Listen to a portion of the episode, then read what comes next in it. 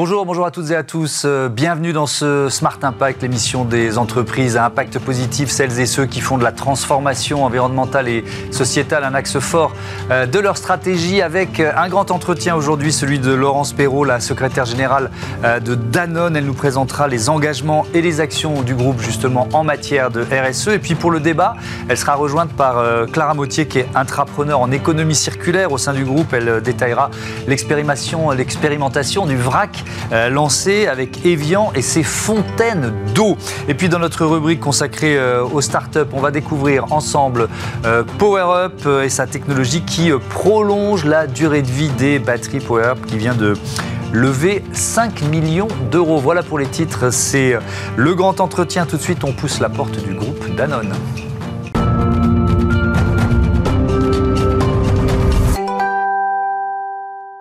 Bonjour Laurence Perrault, bienvenue. Bonjour Thomas Hugues. Heureux de vous accueillir, vous êtes donc la secrétaire générale de, Danone. Euh, j'ai une question qui est à la fois euh, simple et, ultra vaste. Le, sens de ces trois lettres, responsabilité euh, sociale, sociétale, environnementale, pour un groupe comme, comme Danone, ça se relie à votre histoire d'une certaine façon bah, Merci de me poser cette question parce que j'avais effectivement envie peut-être de vous raconter l'histoire de Danone qui s'inscrit dans le patrimoine, dans le cœur des Français mmh.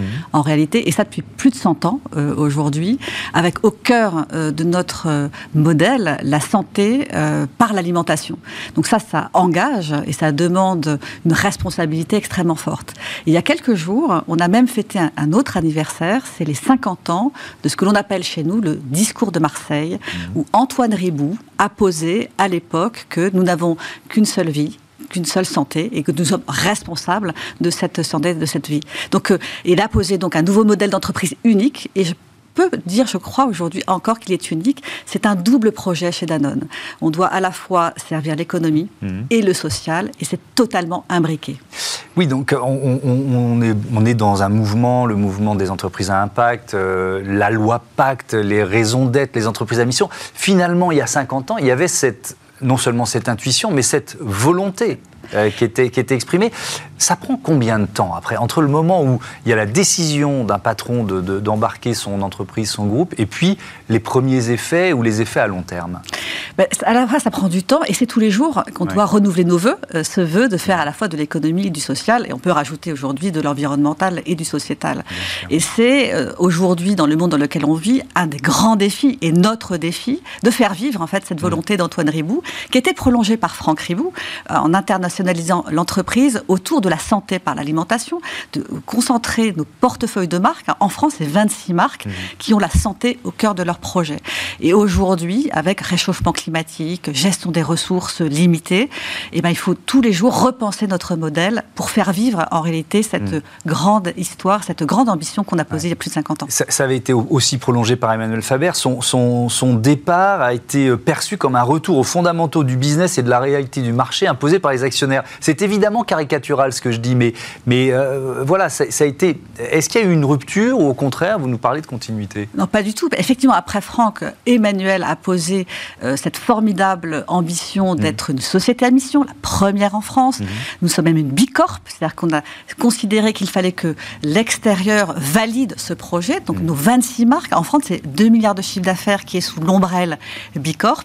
Et évidemment, euh, les nouveaux dirigeants aujourd'hui poursuivent cette histoire. Donc des chapitres se ferment les uns après les autres, mhm. mais l'histoire continue plus que jamais. Ouais, quelques chiffres 6500 collaborateurs, 25 implantations, 13 sites de euh, production, près de 2000 agriculteurs euh, et éleveurs partenaires. On, y, on en parlera évidemment en détail. Et puis vous l'avez dit, près de 2 milliards d'euros de, euh, de, de chiffre d'affaires toutes les marques certifiées Bicorp en France, ça veut dire quoi ça? Parce que le certificat Bicorp, on l'a évoqué plusieurs fois dans cette euh, émission.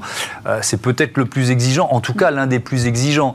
Euh, donc vous avez fait quoi? Vous avez commencé par des marques pour lesquelles c'était peut-être plus simple, vous saviez que vous pouviez y arriver plus vite. Quelle a été la démarche? Alors ce qui est intéressant avec Bicorp, c'est deux choses. Vous le rappelez, c'est un, c'est un des labels les plus exigeants. Et mmh. quand on s'appelle Danone, qu'on est pionnier, qu'on est leader sur nos marchés, on doit prendre les standards les, plus exigeants. Mmh. Et c'est un standard aussi qui nous oblige au progrès.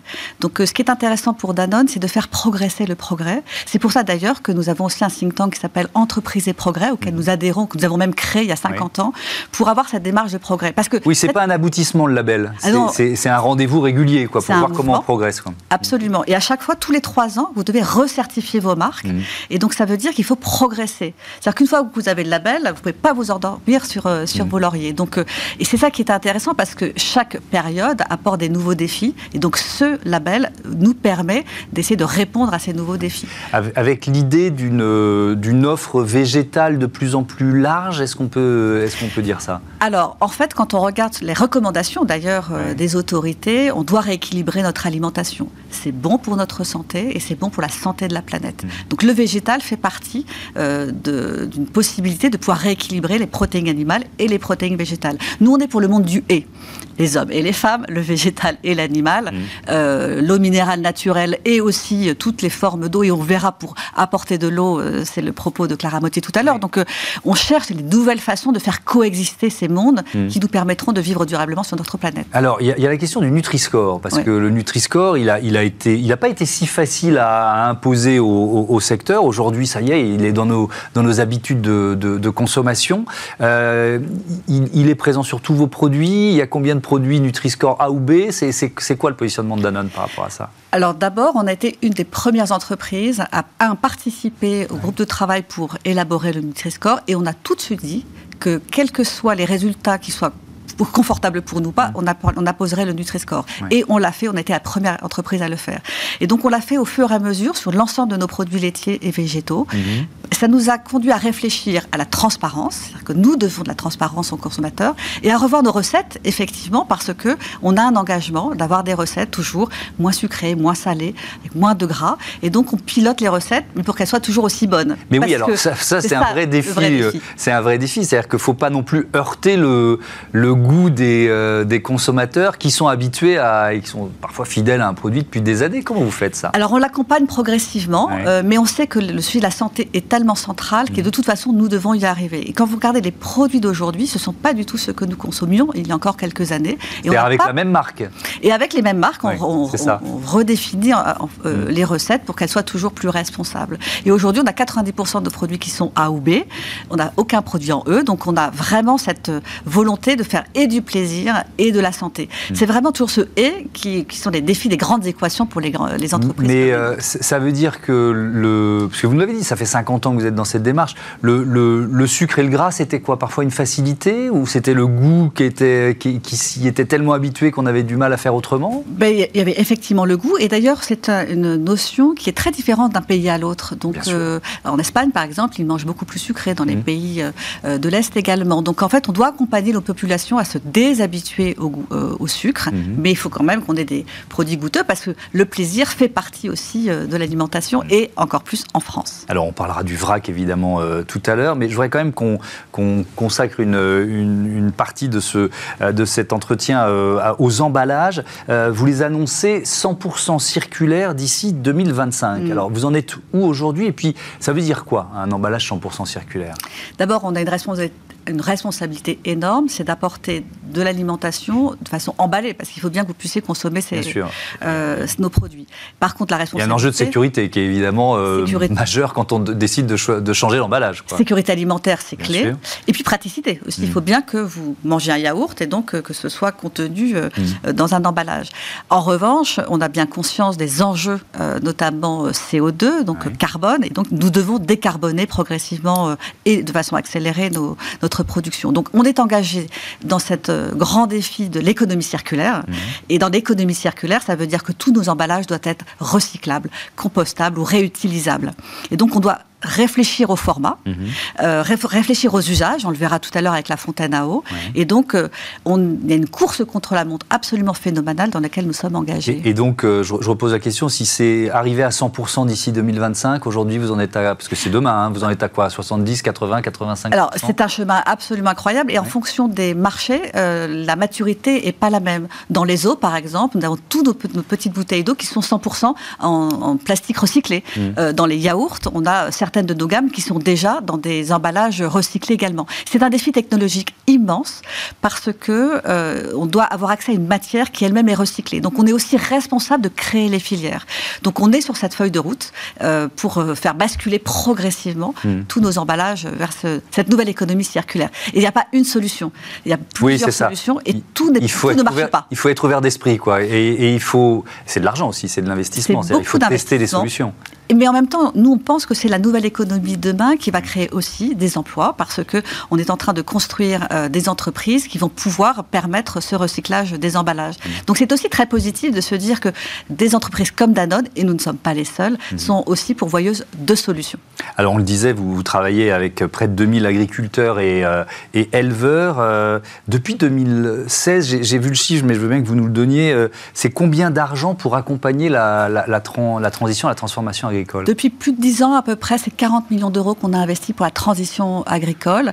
Vous avez raison, quand vous mangez un yaourt Danone, mhm. c'est 2000 éleveurs qui, euh, deux fois par jour, traitent des vaches. Mhm. Et notre modèle, c'est un modèle ancré dans les territoires. Donc euh, nous produisons en France 90 des produits Danone que vous mangez sont produits sur le territoire français et à 60 km de nos usines. Pourquoi je dis ça? C'est parce que nous avons une responsabilité immense pour transitionner avec eux vers une agriculture plus raisonnable et donc qui capture le carbone dans le sol, qui s'occupe du bien-être animal et aussi qui s'occupe des nouvelles générations d'éleveurs pour leur permettre d'avoir un revenu décent. Et donc on est engagé là aussi euh, sur euh, l'évolution du revenu des agriculteurs de plus 15% pour permettre à ces éleveurs de participer avec nous à cette grande transition et de rendre attractif hmm. toujours ce métier. Là aussi, il y a un objectif 2025, 100% des produits cultivés issus de l'agriculture régénératrice. Alors, euh, ça veut dire quoi l'agriculture régénératrice? C'est pas le bio? C'est quoi cette définition? Alors, c'est trois choses que j'évoquais. C'est d'abord le revenu des agriculteurs. C'est faire en sorte que les hommes et les femmes qui travaillent la terre vivent décemment. Et ça, c'est un enjeu majeur parce qu'il va y avoir un renouvellement de génération très important là, dans, dans, les, la décennie qui vient.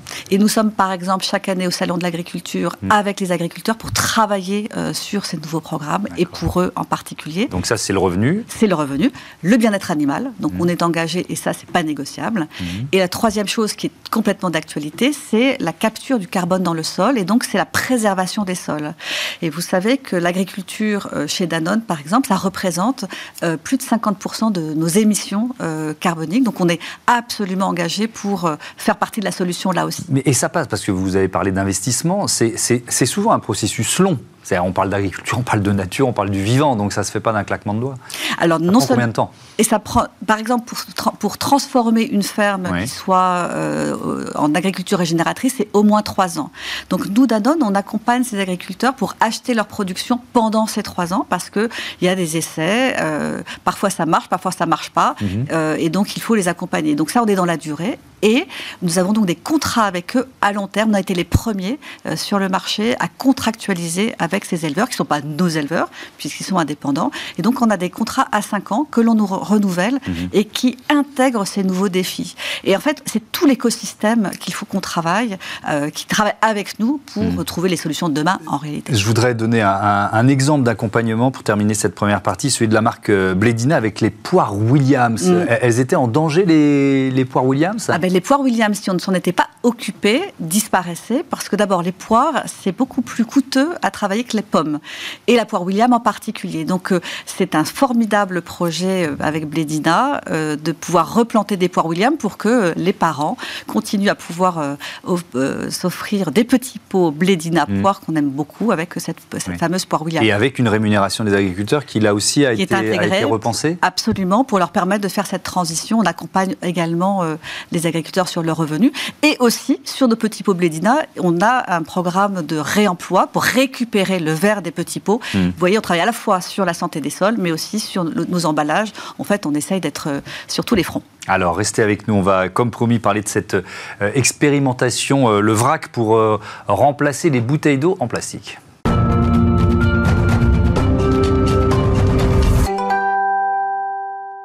Bonjour Clara Mautier, bienvenue. Vous êtes euh, intrapreneur en économie circulaire, chef de projet euh, des fontaines Evian dont on va parler euh, tout de suite. Ça veut dire quoi Vous inventez de nouveaux usages? C'est un peu ça votre métier? Oui, c'est un peu ça en fait, c'est de penser à la consommation de demain et comment on peut changer les habitudes qui sont déjà ancrées dans le quotidien des Français, mais en étant plus durable. Donc moi, je vais travailler de façon assez agile au chantier Danone mhm. pour transformer des habitudes de consommation, créer les business qui vont être viables économiquement et écologiquement, et donc sur le réemploi. Donc je travaille sur la consigne pour réutilisation, le vrac et les recharges la consigne, le vrac et les recharges. Alors là, on va un peu plus parler du, euh, vrac, puisqu'on est sur l'eau à la source. Alors, euh, ces, fontaines d'eau, c'est quoi l'idée? Comment, comment cette idée est venue? Alors déjà, c'est un vrai défi, c'est un peu une prouesse technique et réglementaire d'apporter en fait l'eau minérale d'une façon différente que ce qu'on le fait aujourd'hui. L'eau minérale doit être embouteillée à la source en France pour préserver sa pureté et ses caractères minéraux qui apportent vraiment euh, le plus de l'eau. Donc là aujourd'hui, c'est de se dire comment on apporte la première offre de vrac en France d'eau minérale naturelle. Ça n'existait pas avant. Tout ce qu'on peut voir euh, euh, comme des, fontaines qu'on a des fois en entreprise, ce mm. n'est pas de l'eau minérale naturelle. Donc c'est comment on l'apporte aux consommateurs Là, on le teste dans les cafés, les hôtels et les restaurants. Donc c'est un premier circuit où on va proposer cette offre-là. Donc euh, c'est un défi technique euh, parce que ça suppose aussi de. Enfin voilà, il y, a un embouteillage, vous nous l'avez dit, il a fallu le repenser. Euh, qu'est-ce que ça supposait de lancer cette expérimentation, Laurence Perrault? Alors, technique, je, laisserai Clara, parce que c'est aussi du réglementaire, comme le précisait Clara, c'est qu'aujourd'hui la réglementation nous oblige à embouteiller à la source. Et à la fois, on nous demande, à juste titre, de réduire la mise sur le marché de plastique, d'eau notamment, en plastique. 2025, c'est ça, la distribution de boissons en bouteilles plastiques dans les lieux fréquentés par le public sera interdite. Donc là aussi, c'est très vite. Quoi. Donc pour, pour euh, permettre d'avoir ces nouveaux modèles euh, possible en France. Il faut revoir la réglementation et on le fait avec les autorités et notamment ce système de fontaine. En fait, on va embouteiller euh, des gros bidons à la source et ensuite vous allez pouvoir vous servir. Mais ça, il faut que la euh, réglementation évolue pour permettre l'émergence de ces nouveaux modèles euh, hmm. durables. Et ensuite, du coup, technologiquement, il faut le construire et ça, c'est tout le projet de l'équipe d'entrepreneurs. Alors, qu'est-ce que ça supposait effectivement? Technologiquement, il a fallu partir d'une page blanche et de se dire comment demain on apporte finalement déjà aussi à nos clients. On parle à des personnes qui sont en hôtellerie, en restauration, mhm. une façon de pouvoir servir les consommateurs d'eau et en étant sur un usage vrac. Donc du coup, on a réfléchi avec notre recherche et développement, mhm. avec également des partenaires pour créer finalement une fontaine qui permet d'apporter quatre grosses bonbonnes qu'on embouteille du coup à la source, qu'on a pu voir tout à l'heure. De combien de litres? Donc c'est 11 litres chaque bonbonne. Euh, donc ça fait 44 litres en tout qui se, qui se déversent directement dans la fontaine. On a une fontaine qui est réfrigérée et qui permet de servir l'eau à 11 degrés 6. Et ça, pour la petite histoire, c'est la température de l'eau qui, source, enfin, qui sort de la source à Évian-les-Bains. Donc, euh, pour avoir vraiment une expérience aussi utilisateur euh, jusqu'au bout. Mmh. Ces, bonbonnes euh, donc de 11 litres, c'est ça? Elles existaient déjà? Il y avait un marché dans le monde, parce que Danone, il y a cet avantage d'être une entreprise mondiale qui, qui utilisait déjà des bonbonnes de cette taille ou pas On a des gros volumes comme on peut retrouver dans la grande distribution, mais ces grosses bonbonnes, non, n'existaient pas. Il a aussi fallu penser utilité et praticité pour les personnes qui vont prendre toutes ces bonbonnes-là.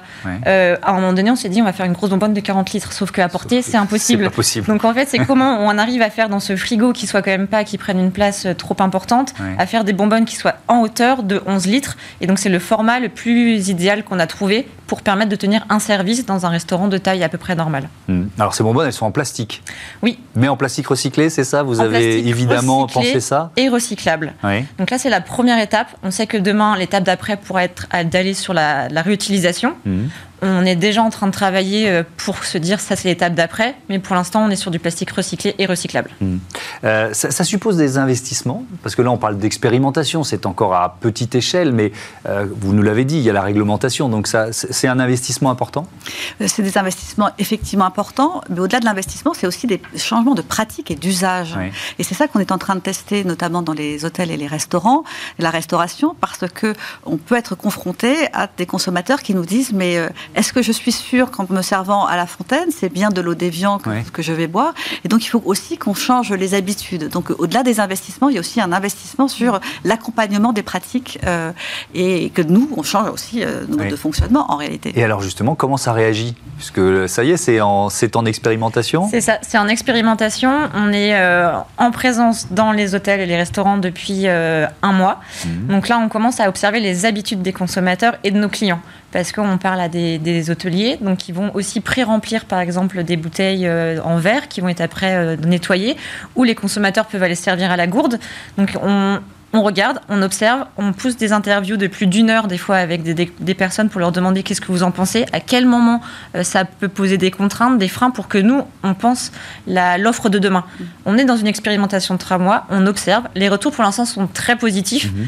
euh, plutôt euh, interpellés à se dire oui, j'avais pas pensé que ça pouvait arriver de cette façon-là l'eau demain, et de se dire que c'est des choses qu'on va faire évoluer et on aura une offre encore plus performante demain grâce à ces trois mois d'expérimentation. Il y a la question du prix aussi. Comment, comment vous euh, comment, euh, comment vous travaillez le prix quoi Parce que le prix, voilà, le bouteille, on sait, on prend une petite, une moyenne, une grande. Bon, c'est assez facile pour le consommateur. Mais ça fait partie du pilote mmh. justement parce que changer les habitudes, c'est aussi changer les référentiels de prix, de mmh. à combien je suis prêt à payer une eau que je remplis, dont je remplis moi-même euh, ma gourde. Donc ça, ça fait partie aussi du test de savoir à quel prix on va pouvoir le vendre parce que ça reste de l'eau minérale naturelle, donc c'est pas de l'eau du robinet. Donc forcément, il y a une valeur et quelle valeur on sera prêt nous consommateurs à payer pour ça. Ça fait partie de l'expérimentation. Et qui sont vos partenaires justement justement dans l'expérimentation C'est des groupes, c'est un hôtel par-ci par-là a euh, des hôtels partenaires, on va avoir la restauration collective, on va travailler aussi en chambre. Donc sur tous ces euh, en chambre euh, du coup d'hôtel, oui.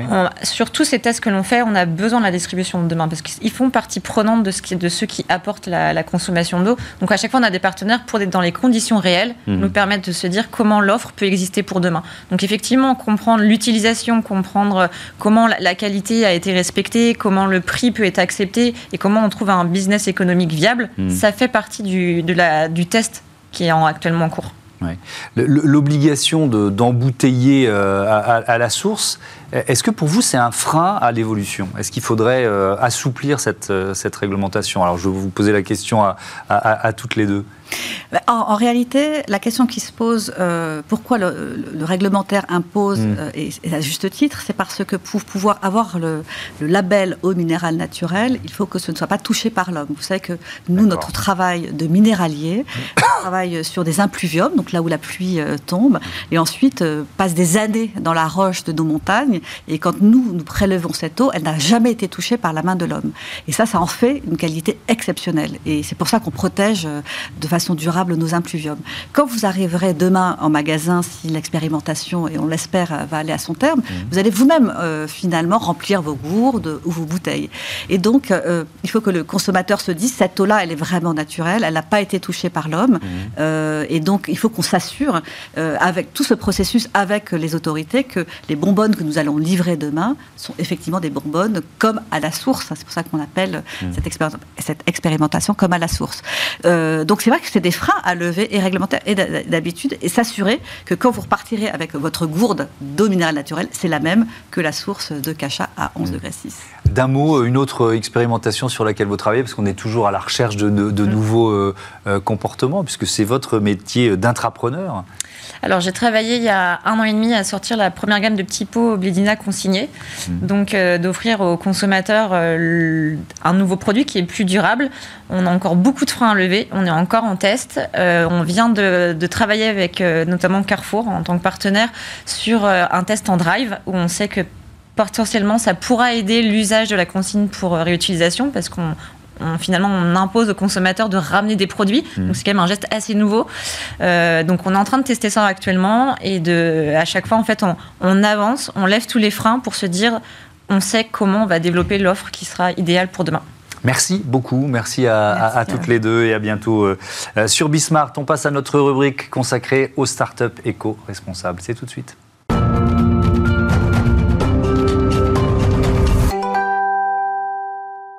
Smart Ideas avec euh, Abdelkrim Benamar, bonjour, bienvenue. Heureux de vous retrouver, euh, président de Power Up. Euh, on va rappeler, même si vous êtes déjà venu dans cette émission, c'est quoi votre technologie? Donc notre technologie est issue initialement du commissariat à l'énergie atomique. Et elle vise à estimer de façon précise l'état de santé des batteries faire des pronostics de durée de vie restante et prolonger cette durée de vie et euh, plutôt récemment, on a développé euh, de nouveaux algorithmes qui permettent d'avoir une estimation de l'état de sécurité de ces batteries. Alors on va rentrer en détail sur effectivement cette, euh, cette nouveauté, mais on va dire le, la technologie de base qui, qui a lancé PowerUp. Euh, ça veut dire quoi? Ça veut dire que la, la, j'essaie de comprendre, la charge tient compte de l'état de la batterie, du, du, meilleur moment pour le faire? C'est effectivement, on peut avoir cette application de charge intelligente, mais l'idée c'est de dire que les batteries subissent un mécanisme de vieillissement. Savoir à force de charger et décharger une batterie, il y a un mécanisme de vieillissement. On le mesure avec un paramètre qui s'appelle l'état de santé. Et pour, prendre une image qui est une analogie, c'est de dire par exemple vous avez un véhicule à essence. Au fur et à mesure que vous le chargez et vous consommez l'essence, le réservoir se rétrécit. Hmm. Donc c'est un peu l'image de, euh, de, cette notion de durée de vie restante et d'état de santé. Hmm. Ça va qu'avec le vieillissement, même si vous le chargez complètement, la capacité utile se hmm. dégrade avec le temps.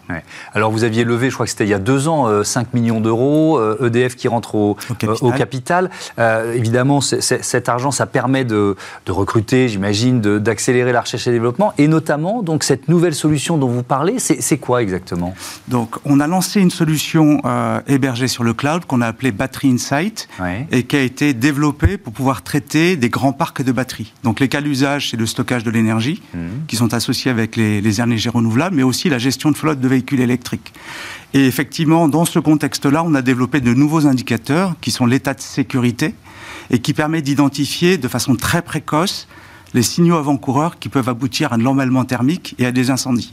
C'est quoi l'emballement thermique? C'est il y a un moment où euh, la, batterie, euh, la batterie craque? Euh, en fait, il y a des mécanismes qui sont liés à des courts-circuits internes de la batterie, qui peuvent être liés à une augmentation de la température, à de la surtension, hmm. où on a d'autres mécanismes qu'on appelle le déséquilibre entre cellules, ou la création dendrites métalliques qui provoquent des courts-circuits entre les, anodes, et, enfin entre les électrodes. Et quand ces mécanismes se mettent en place, il y, a un peu de dégazage, donc ça gonfle et ça peut aboutir à, une augmentation de température qui aboutit à un incendie. Donc il y a cette dimension de sécurité qui est, rajoutée, on va dire, en, dans brique, technologique dans, dans l'offre. Qui sont vos clients aujourd'hui? Nos clients, c'est principalement euh, euh, des, producteurs d'énergie renouvelable qui ont des grands parcs de batteries euh, à développer. Et nous sommes en train de développer une solution plus adaptée aux gestionnaires de flotte et typiquement pour les gestionnaires d'autobus électriques qui, euh, pour lesquels la batterie est un, élément euh, de coût considérable euh, dans, la, gestion. Et on est capable, à partir des données qu'on remonte, de leur dire, ben voilà, il faut faire de la maintenance préventive, faites attention à telle et telle cellule dans l'ensemble de batteries que vous avez sur le bus, vous allez avoir un problème avec celle-ci, qui peut être de l'emballement thermique d'ailleurs, il est préférable de la remplacer par prévention. Euh, c'est combien de salariés aujourd'hui Nous sommes 27. Vous avez grandi à, quelle vitesse euh, bah, Début 2021, on était un peu plus de 10. Donc on a, on a fortement cru en 2022. Euh, les ambitions, c'est de dépasser les 40 personnes en 2023. Mhm. Et à la fin de 2023, on a l'objectif de le faire une nouvelle levée de fonds pour accélérer l'internationalisation, notamment sur le continent nord-américain. c'est quand, on travaille pour une entreprise, parce qu'on parle beaucoup de difficultés de recrutement, de, mhm. du sens du, de, de, de, son travail. Euh, sont des, quand vous recrutez, euh, sont des arguments qui viennent dans. Oui, ce, qui est intéressant par rapport à ce que j'ai connu dans des vies passées, où j'ai plutôt travaillé dans des grands groupes ou des ETI, dans le secteur des télécoms, ce que je sens, c'est que la notion de contribution à la transition énergétique et la lutte contre le réchauffement climatique parle beaucoup aux plus jeunes. On sent que c'est une Vous faites ça pour vos enfants un peu? Oui, pour, effectivement pour vos enfants. Et de toute façon, Nietzsche disait on finit tous enfants. Donc j'ai l'impression que j'ai une deuxième jeunesse qui commence. Mais vraiment, cette notion de contribuer à, une, à un projet qui dépasse purement l'activité économique, qui est un élément très très fort. Après, on est sur des métiers qui sont très tendus, euh, tout ce qui va être autour du développement logiciel, développement mm. sur le cloud. Et effectivement, quand on est une petite structure, il faut essayer de se battre avec ses propres armes, c'est-à-dire mm. euh, euh, l'agilité, l'intérêt de la thématique mm. et la capacité à innover avec un peu plus de liberté. Vous avez des enfants? J'en ai trois. Et alors, la, plus jeune, elle s'appelle comment? La plus jeune s'appelle Sophia, elle a 9 ans. Celle au-dessus s'appelle Léna, elle a 10 ans et demi. Et j'ai un adolescent qui a 15 ans. Et eh ben voilà, on en a profité pour faire un coucou à vos enfants. Merci beaucoup, euh, Abdelkrim Benamar, euh, président de Power Up. Et, merci à vous. Et bon vent à votre entreprise. Voilà, fin de ce numéro de Smart Impact. Euh, merci à toutes et à tous de votre fidélité. Je fais un coucou aux miens qui sont beaucoup plus grands.